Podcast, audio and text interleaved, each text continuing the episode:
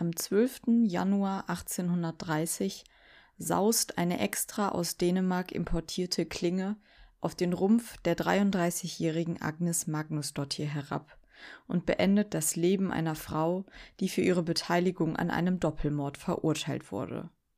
Sie ist die letzte Frau, die in Island hingerichtet wird. Durch diesen Umstand wird sie zu einer der berühmtesten Frauen Islands. Obwohl ein Großteil ihres Lebens im Dunkeln liegt, nur wenig über sie und ihre Entwicklung bekannt ist. Auch die damalige Rekonstruktion der Tat hinterlässt mehr Fragen, als sie Antworten gibt. Auf die Suche nach diesen Antworten hat sich eine junge Autorin aus Australien begeben, die während eines Auslandsaufenthalts von dieser Geschichte hörte und von nun an akribisch alle Infos aus den Landesarchiven zusammensucht, die sie finden kann. Fast 200 Jahre nach ihrer Hinrichtung rekonstruiert Hannah Kent in ihrem Roman Das Seelenhaus die Geschichte von Agnes Magnusdottir, in der es um so viel mehr geht als einen Doppelmord. Reist mit mir in ein raues, archaisches Land.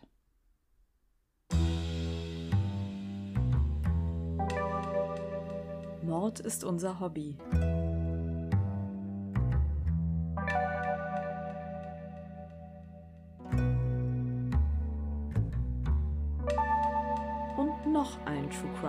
Podcast.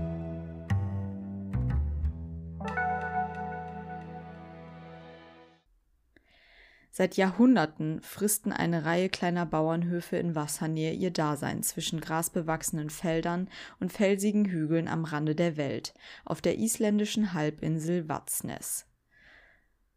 Die Markenzeichen der Landschaft sind eine schwarze Felsformation aus Basalt, bei der es sich laut den landestypischen Legenden eigentlich um einen versteinerten Troll handeln soll, und die Robbenkolonien, die sich bei gutem Wetter am Strand sonnen. Auch heutzutage ist es dort noch so friedlich und einsam wie in jener Nacht im März 1828, als Agnes Magnusdottir von Illugastadir, dem Hof, auf dem sie arbeitete, zum Hofhaus Stapakot lief, um einen Brand zu melden. Die Situation sei völlig außer Kontrolle und zwei Menschen in dem schnell brennenden Gebäude eingeschlossen. Als die Rettungskräfte eintrafen, um den Brand zu löschen, sah es noch schlimmer aus, als sie erwartet hatten. Im Inneren entdeckten sie die Leichen von Nathan Kettilson, dem Besitzer des Hofes, und seinem Gast Petur Jonsson. Obwohl die Leichen schwer verbrannt waren, war erkennbar, dass nicht das Feuer die Männer getötet hatte. Auf die Männer war mehrfach eingestochen und mit einem Hammer geschlagen worden, bevor das Feuer mit Walfett als Brandbeschleuniger gelegt wurde. Agnes Magnusdottir als auch das andere Dienstmädchen des Hofes, Sigridur Gudmundsdottir, und ein junger Mann namens Friedrich Sigurdsson wurden kurz darauf verhaftet. Aber was genau war passiert? Obwohl die Motive für den Mord erstmal unklar bleiben, ist die Vermischung eines Raubmotivs mit einem Eifersuchtsdrama denkbar. Denn anscheinend waren beide Dienstmädchen romantisch mit Nathan Kettilson involviert. Während des Verhörs gestanden Agnes und Sigridur dem Landrat Björn Blöndal ihre Mitwirkung am Tod der Männer. Der eigentliche Drahtzieher und ausführende Täter sei jedoch Friedrich gewesen. Dieser streitet die Tat zunächst ab, gesteht sie dann aber während einem Gespräch mit einem Geistlichen. Er habe die Tat aus Hass auf Nathan begangen, aus Habgier und weil er selbst Sigridur heiraten wollte, auf die Nathan ja auch Ansprüche stellte. Und auch wenn ich selbst die Prozessunterlagen aufgrund der Sprachbarriere leider nicht lesen konnte, ist es erschreckend, wie wenig der Überlieferung nach weiter nach den genauen Umständen und dem Tatablauf gefragt wurde. Vor allem auch, inwieweit die Tat im Vorhinein von allen drei Personen zusammen beschlossen und geplant wurde. Das ist nämlich tatsächlich nicht nachgewiesen worden. Am 25. Juni 1829 wurden nun aber nicht nur der geständige Friedrich, sondern auch Agnes nach einer Verhandlung, die bis zum obersten Gerichtshof nach Kopenhagen ging, zum Tod durch Enthaupten verurteilt. Sigridur, die zuerst ebenfalls zum Tode verurteilt worden war, wurde später vom König Dänemarks begnadigt und zu lebenslangem Zuchthaus verurteilt, wo sie nach wenigen Jahren dann auch schon verstorben sein soll. Die wenigen verfügbaren Fakten und die allgemein sehr große Angst äh, vor aufmüpfigen Bediensteten förderten wohl die Vorstellung von Agnes als eine Art Teufelin und das reichte anscheinend auch aus, um sie zu verurteilen für ihre Mitwirkung, wie auch immer die ausgesehen haben mag. Passend dazu stellte Hannah Kent, von der wir später noch mehr hören werden, beziehungsweise von ihrem Buch auch, bei der Übersetzung von den lokalen Dokumenten fest, dass sehr häufig Wörter wie Teufelin, Hexe und Spinne verwendet wurden, um die Angeklagte zu beschreiben, also in den Prozessdokumenten auch. Und Hannah Kent sagt jetzt auch sehr schnell, dass es schwierig war, ähm, über Agnes mehr herauszufinden und wie sie dorthin gekommen war. Also wo sie etwas über die Lebensgeschichte von ihr oder auch soziale und kulturelle Faktoren suchten, die mehr Aufschluss geben könnten und die zu ihrem Verbrechen hätten beitragen können, fand sie in den Quellen immer nur Schilderungen darüber, wie böse Agnes war und dass sie ein Monster war. Aber wenn man sich die Umstände ihres Heranwachsens dann jetzt wirklich mal anschaut, finde ich, dass man dieses Bild sehr schnell entkräften kann.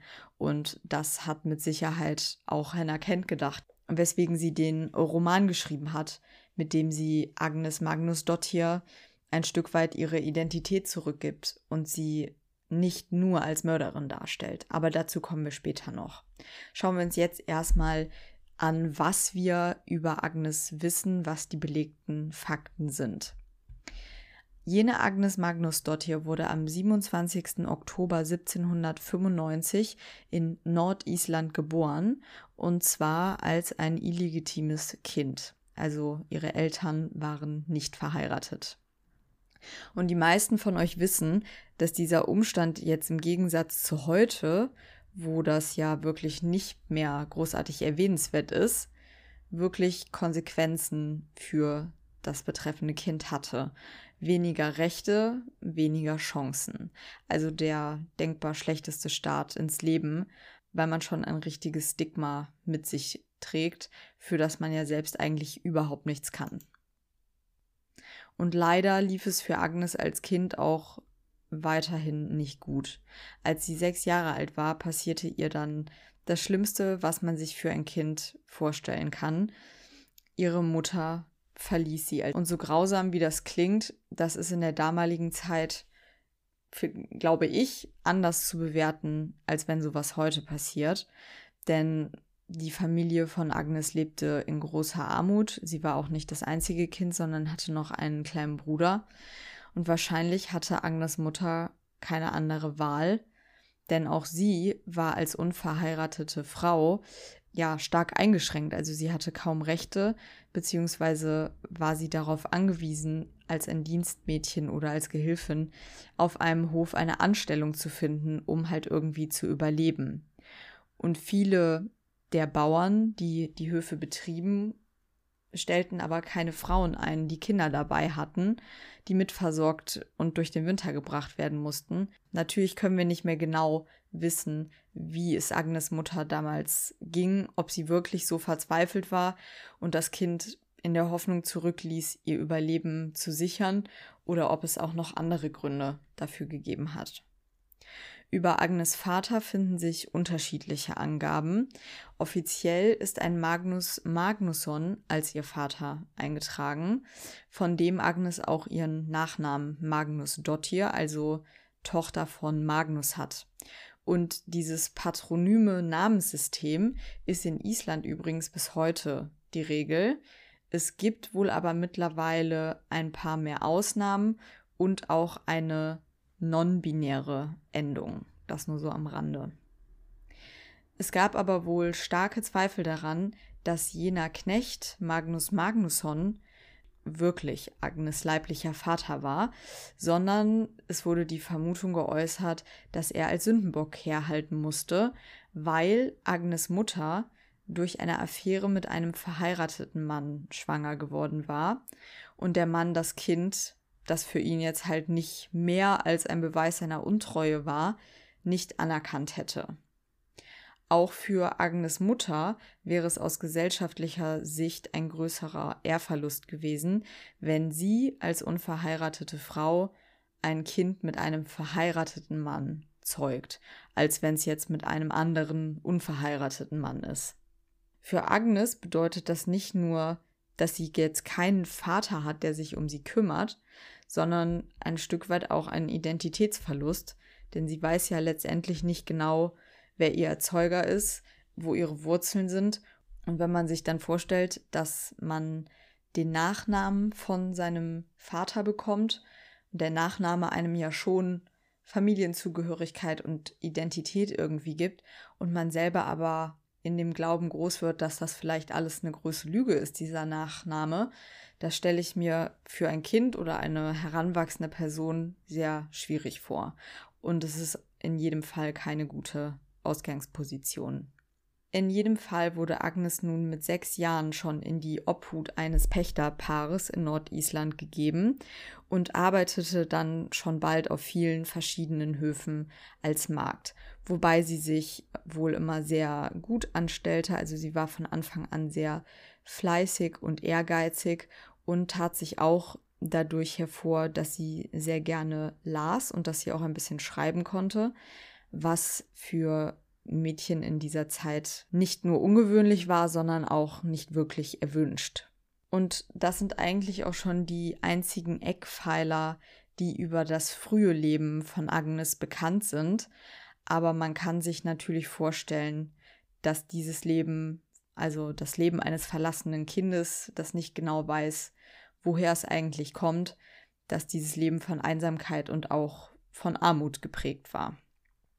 Als illegitimes Kind geboren zu werden, war ein Stück weit auch ein Teufelskreis, würde ich sagen, denn man war automatisch eine weniger attraktive Partie und blieb daher häufig dann auch unverheiratet. Und als Frau unverheiratet zu sein, bedeutete, dass man auch wirklich weniger Rechte hatte. Man durfte beispielsweise keinen eigenen Hof führen, was für Agnes dann bedeutete, dass sie genau wie ihre Mutter auf eine Anstellung angewiesen war. Ihre Situation hätte sich also durch eine Heirat bessern können und man kann sich gut vorstellen, dass das für sie also etwas Erstrebenswertes war, nicht nur aus emotionalen Gründen und vielleicht auch der Möglichkeit, eine Familie zu gründen. Für Agnes hätte eine Ehe ein Stück weit Selbstständigkeit bedeutet.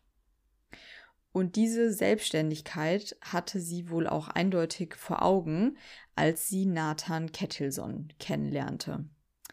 Als Naturheiler und Kräuterkundiger kam er nämlich jetzt auf den Hof, auf dem Agnes gerade arbeitete, und schnell entbrannte eine leidenschaftliche Beziehung zwischen den beiden. Nach mehreren geheimen Treffen stellte Nathan Agnes dann in Aussicht, sie mit auf seinen eigenen Hof zu nehmen.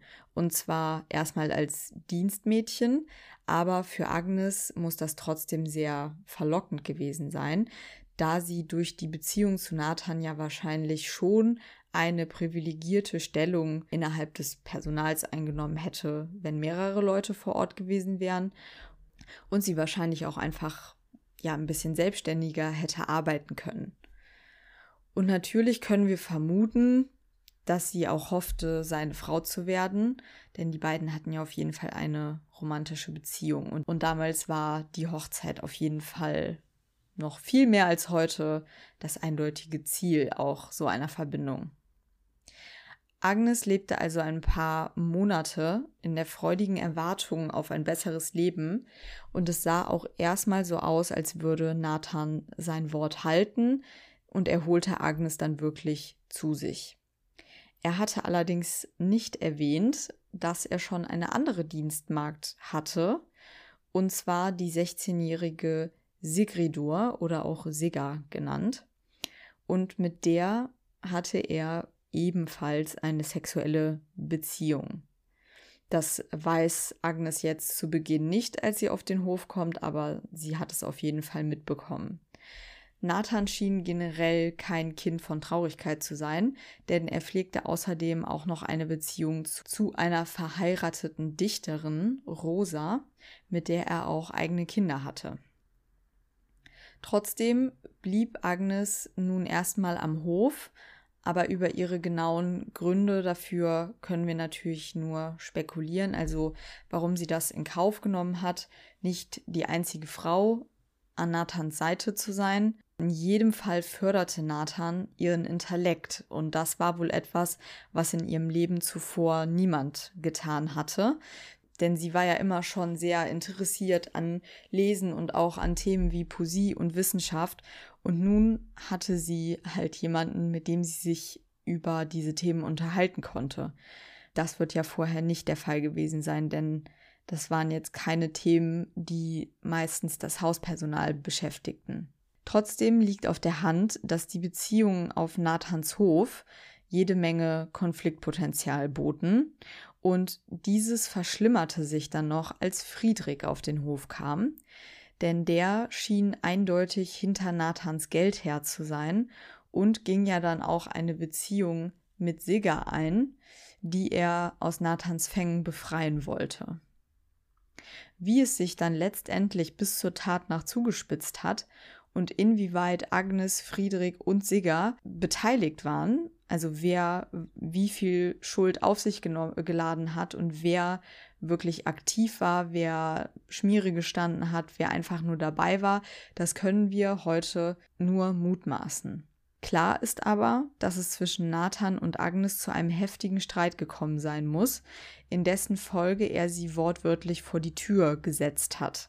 Das äh, klingt jetzt erstmal so harmlos, ne, vor die Tür gesetzt, aber es ist eigentlich wirklich bitter ernst, denn wenn man jemanden im isländischen Winter vor die Tür setzt, dann ist das mit einem Todesurteil gleichzusetzen. Die Autorin Hannah Kent entwirft jetzt in ihrem Roman ein Szenario der Tat, in dem Friedrich der aktive Part ist, der dem Gast Petur den Schädel einschlägt und auch Nathan schwer verletzt, bevor Agnes durch die Geräusche in ihrem ähm, Versteck im Stall geweckt wird und sich ins Haus zurückschleicht. Und dort stellt sie dann mit Schrecken fest, was passiert ist.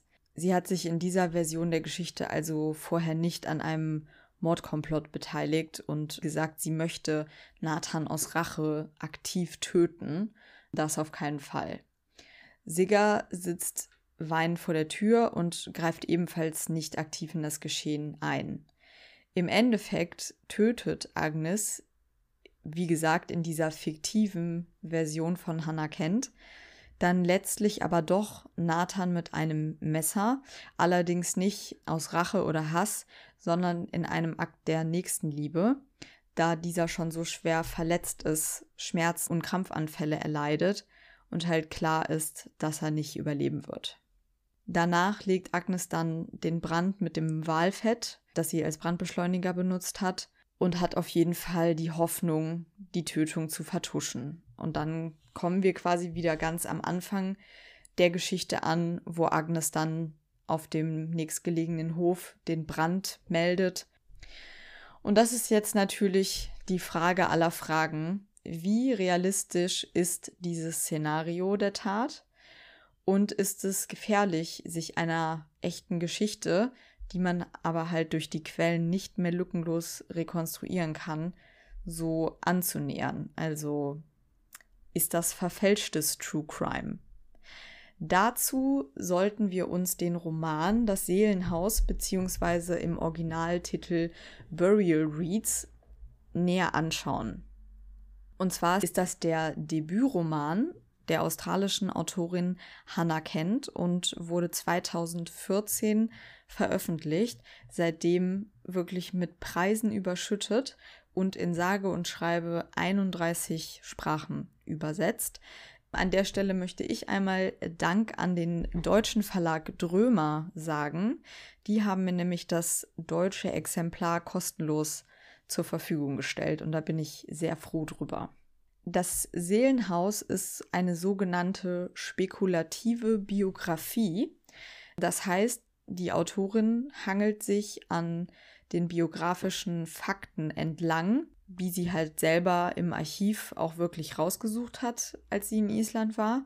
Aber natürlich sind Passagen wie Dialoge fiktiv, denn es gibt ja keine Abschriften von Dialogen aus dieser Zeit. Das heißt, es ist natürlich alles ein Stück weit mit Vorsicht zu genießen, aber ich persönlich finde, dass diese spekulativen Biografien einen riesen Mehrwert bieten.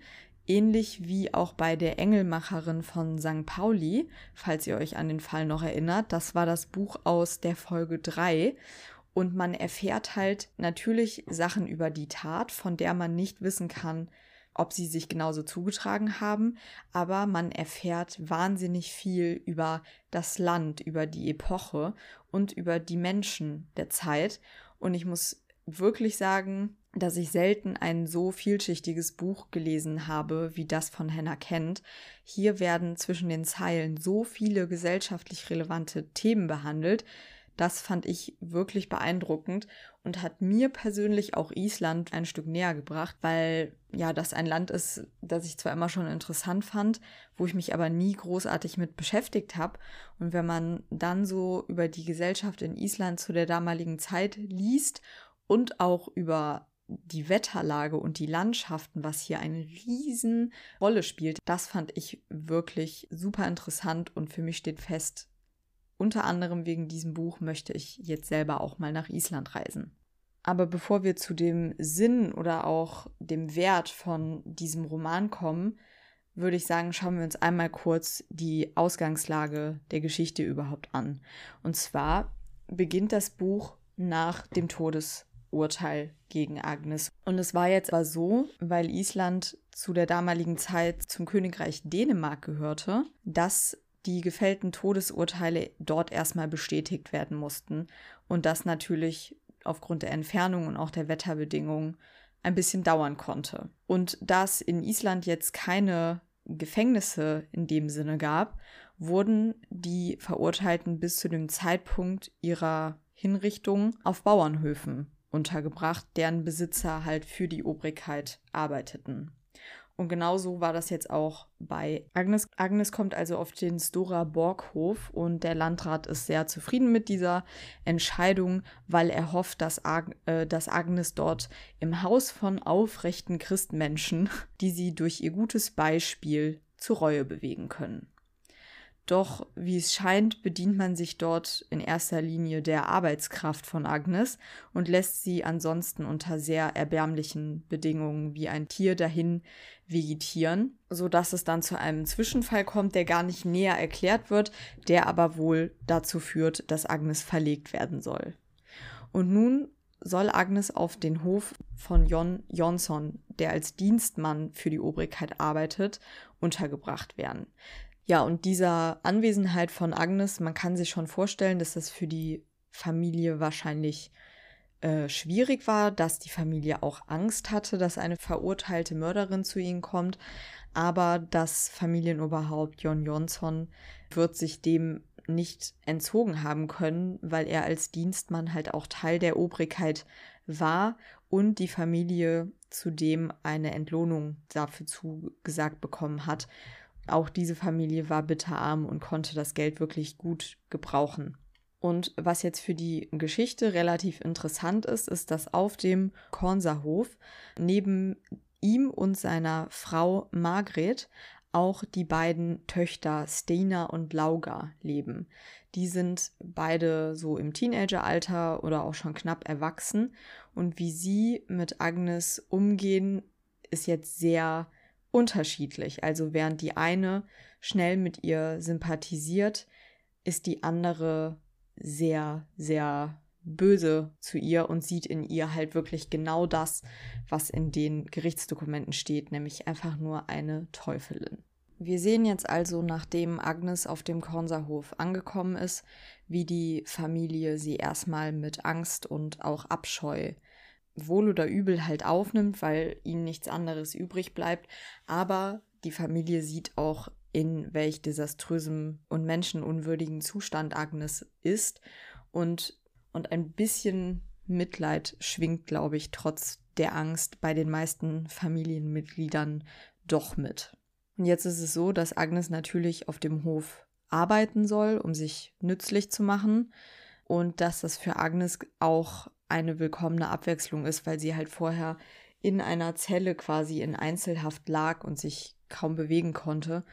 Und sie sich jetzt durch diese Arbeit auf dem Hof ähm, auch ein bisschen an ihr altes, in Anführungszeichen unbeschwertes äh, Leben zurück erinnert, also das Leben bevor sie zum Tode verurteilt worden ist und bevor sie auf Nathans Hof gegangen ist, was eigentlich ja ein sehr beschwerliches Leben war, aber es war ja alles, was sie kannte und natürlich ist es jetzt in dem Wissen, dass sie bald sterben wird, das Leben, das sie halt kennt und dass sie ein Stück weit jetzt auch sich freut, dass sie es für kurze Zeit wieder hat. Und es war so, dass eins der wenigen Rechte, die zum Tode Verurteilte damals hatten, ähm, geistlicher Beistand war. Und den möchte Agnes jetzt auch einfordern. Und es kommt dann ein junger Pfarrer auf den Hof, mit dem sie halt immer wieder spricht.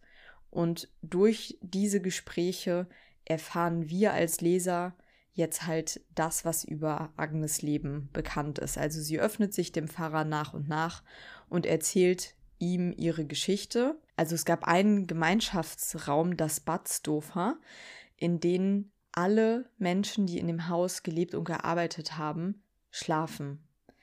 Und während den Gesprächen von Agnes mit dem Pfarrer Toti ist auch größtenteils der Rest der Familie vor Ort und deswegen bekommen auch alle die Geschichte von Agnes mehr oder weniger mit.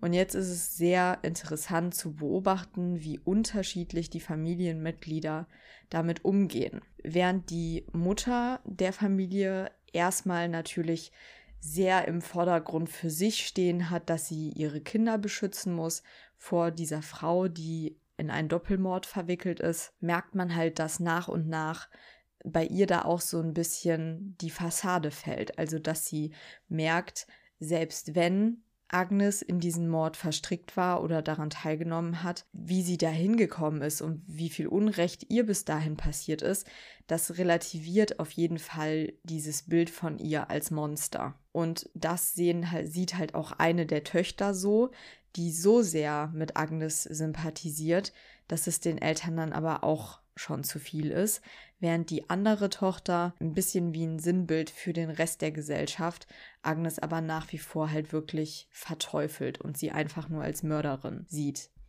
Ein großes äh, Thema ist dann auch die Frage einfach, was werden jetzt die anderen Leute von uns denken, dass wir mit einer Mörderin zusammenleben müssen, also zum Beispiel die Nachbarn.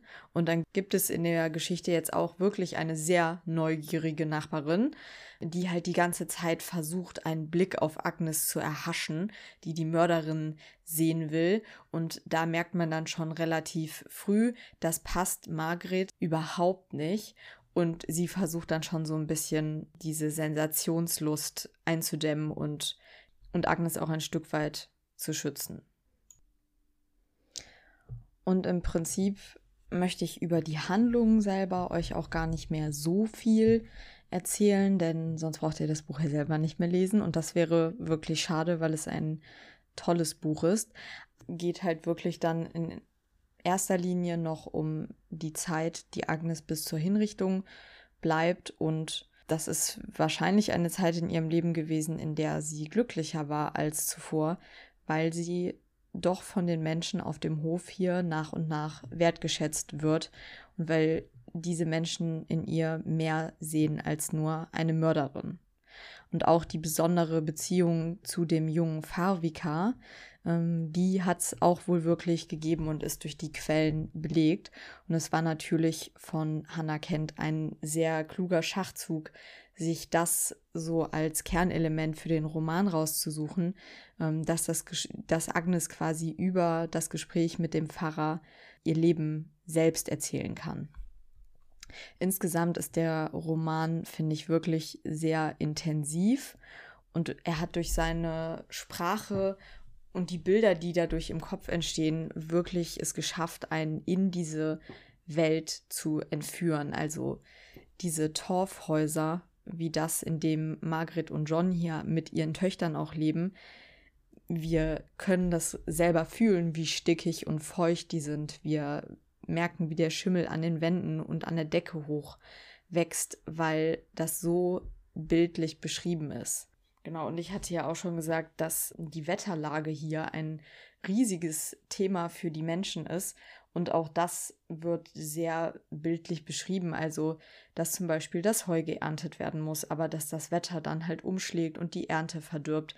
Was das wirklich zur Folge haben konnte, dass die Menschen im Winter sterben und dann im Stall in einem Lager verwahrt werden, äh, liegen die Leichen auf dem gefrorenen Fisch, bis man im Frühjahr wieder Beerdigungen durchführen kann. Also das sind so Bilder, die bleiben lange nach dem Lesen, finde ich, im Kopf. Und das meinte ich auch ganz zu Beginn der Folge mit, dass es wirklich nicht nur rau ist zu dieser Zeit in diesem Land, sondern auch wirklich teilweise archaisch.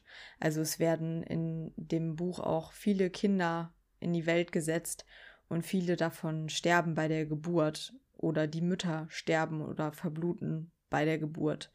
Bei Geburten im Winter merkt man hier, kann oft keine Hilfe von außen geholt werden, weil der nächste Hof super weit entfernt ist und, und man dann einfach wegen Schneestürmen gar nicht das Haus verlassen kann. Die Geschichte ist jetzt, finde ich, also in doppelter Hinsicht tragisch, denn auf der einen Seite weiß Agnes, dass sie bald sterben wird. Auf der anderen Seite ist sie jetzt hier auf dem Konserhof das erste Mal anerkannt und hat Menschen um sich, die sie akzeptieren. Das wird, als sie ihren Werdegang erzählt, halt klar, dass das nicht immer so gewesen ist, weil Agnes halt auch als Frau anders war, dass sie sich nicht alles gefallen gelassen hat weil sie sich gut mit Worten ausdrücken konnte und gerne gelesen hat. Ein weiteres Thema, das das Buch, finde ich, sehr gut behandelt und ähm, was auch ein zeitloses Thema ist, ist, wie Verbrecher durch ihre Taten definiert werden. Darüber haben wir ja auch schon häufig hier gesprochen im Podcast, dass man halt diese Tat nimmt und auf den Menschen quasi drauflegt und ansonsten von dem Menschen eigentlich nichts mehr ähm, übrig ist. Aber natürlich ist ein Mörder trotzdem ein Mensch. Und deswegen finde ich dieses Buch sehr gelungen, weil es eine differenzierte Sichtweise von dieser Frau ermöglicht.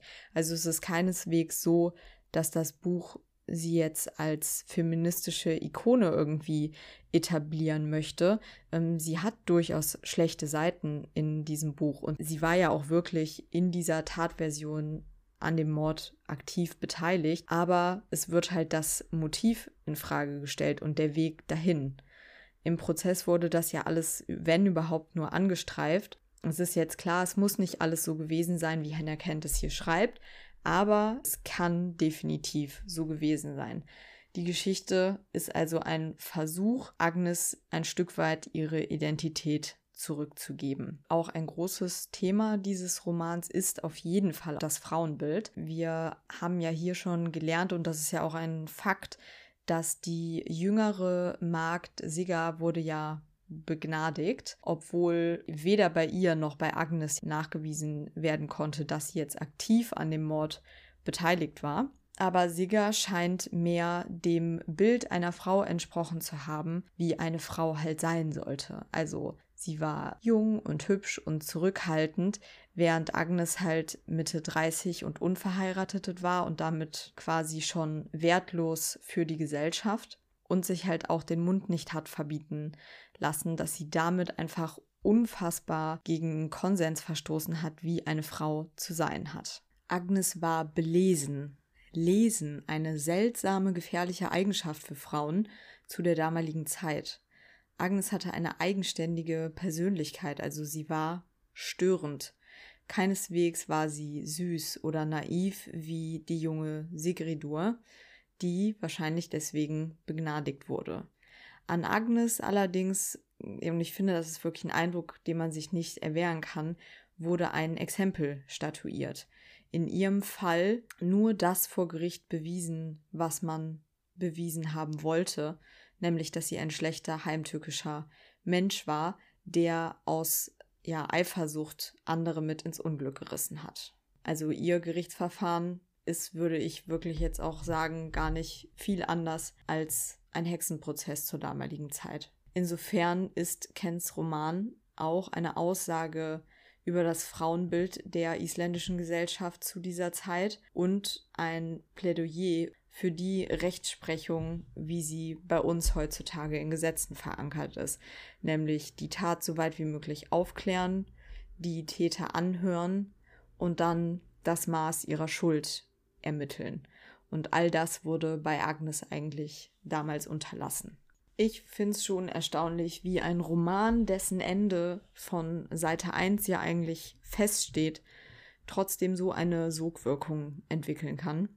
Man kommt den Figuren so nah, man stellt sich unweigerlich, finde ich, vor, welche Rolle man selbst in dieser Gesellschaft erfüllt hätte. Wie Agnes Leben hätte aussehen können, wenn sie in einer funktionierenden Familie aufgewachsen wäre. Wäre sie dann trotzdem zu einer Mörderin geworden? Nach der Lektüre hat man das Gefühl, diese Frau irgendwie greifen zu können, die natürlich einem Stück weit der Fantasie von Hannah Kent entsprungen ist. Dennoch bin ich fest davon überzeugt, dass ganz viel Wahrheit in diesem Buch steckt. Ihr könnt euch sicher vorstellen, dass der Fall bis heute viele Menschen in Island, aber auch anderswo beschäftigt, denn durch Kents Roman ist der Fall natürlich auch international viel bekannter geworden. Und natürlich haben sich viele Menschen auch gefragt, wie gerecht bzw. wie ungerecht das damalige Gerichtsurteil war. Am 9. September 2017 bekam Agnes quasi einen zweiten Tag vor Gericht. Und zwar wurde in einem Scheinprozess der Fall nach modernen Regeln neu verhandelt, mit dem Ergebnis, dass Agnes zu 14 Jahren Gefängnis statt zum Tode verurteilt wurde. Nach Ansicht von David Bohr, einem der drei Richter des Scheingerichts, und tatsächlich ist er auch ehemaliger Richter am Europäischen Gerichtshof für Menschenrechte gewesen, wurde im ursprünglichen Verfahren gar nicht erst versucht, die Gründe für die Morde zu klären. Zitat Niemand interessierte sich für die Motive hinter den Morden. Das würde in einem modernen Gericht nicht mehr passieren. Heute würden wir versuchen, die Beweggründe für die Morde zu verstehen und vor allem berücksichtigen, wie die beiden Frauen, die keine andere Bleibe hatten, von ihrem Herrn behandelt wurden. Die Geschichte von Agnes hat Island in den letzten 200 Jahren in ihren Bann gezogen. War sie eine Frau, die nur ihr hart erkämpftes Glück verteidigen wollte? Oder steckte etwas noch Dunkleres dahinter? Die Prozessakten von 1828, die in der isländischen Nationalbibliothek aufbewahrt werden, geben leider nicht viele Anhaltspunkte. Aber nach der Lektüre von Das Seelenhaus kann man sich vorstellen, wie sich die Beziehungen zwischen diesen Menschen entwickelt hatten und wie sich der Druck im Laufe eines dunklen Winters zuspitzte, in einem Bauernhaus von der Größe einer heutigen Singlewohnung und mit einer Tagesmarschentfernung zum nächsten Nachbarn. Das ist Stoff für einen Psychothriller. Und tatsächlich wurden in Island bereits zahllose Bücher über das Thema geschrieben. Agnes ist auch Thema eines isländischen Popsongs und es gibt auch einen isländischen Film über Agnes, den ich aber leider nirgends finden konnte. Angesichts dieses wiedererwachten Interesses jetzt durch das Buch wird uns diese Tat wahrscheinlich noch jahrelang oder jahrzehntelang immer wieder beschäftigen. Aber ich glaube, dass man nie wirklich erfahren wird, was genau an diesem Märzabend geschehen ist. Eventuell wird es aber bald eine neue Interpretation des Falles geben, denn es wurde angekündigt, dass es eine Verfilmung geben soll, in der Jennifer Lawrence Agnes Magnus Dottir spielt und die Regie soll Luca Guadagnino führen, der unter anderem ein großartiges Remake von Suspiria gemacht hat ähm, oder auch Call Me By Your Name, falls ihr einen von den beiden Filmen kennt. Das ist jetzt allerdings schon ein bisschen her, dass diese Verfilmung angekündigt wurde und bisher ist nichts passiert, aber wir hoffen mal, dass es noch so weit kommt. Ich halte euch natürlich auf dem Laufenden dazu und würde mich riesig freuen zu hören, was ihr von diesem Fall haltet. Mögt ihr diese Art von Romanen oder würdet ihr ihnen zumindest mal eine Chance geben oder ist das für euch nicht True Crime genug? Also Braucht ihr wirklich das eins zu eins historisch belegt oder könnt ihr auch mit einer spekulativen Biografie was anfangen?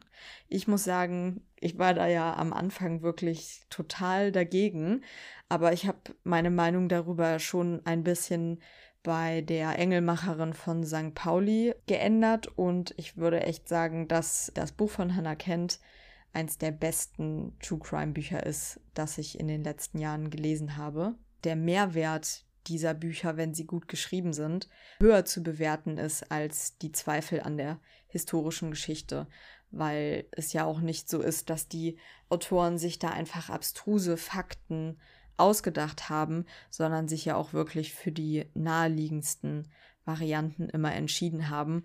Und bei Hannah Kent glaube ich, dass sie das sehr gewissenhaft getan hat.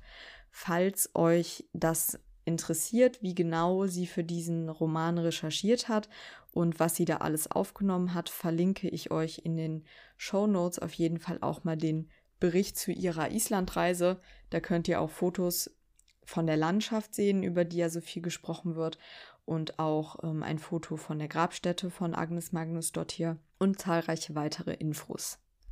Ich bedanke mich wie immer für eure Aufmerksamkeit und würde sagen, wir hören uns in zwei Wochen mit einem neuen spannenden Fall. Und ich glaube, dann gibt es auch mal wieder eine Folge mit einem Gast. Also macht's gut, bis dahin und tschüss.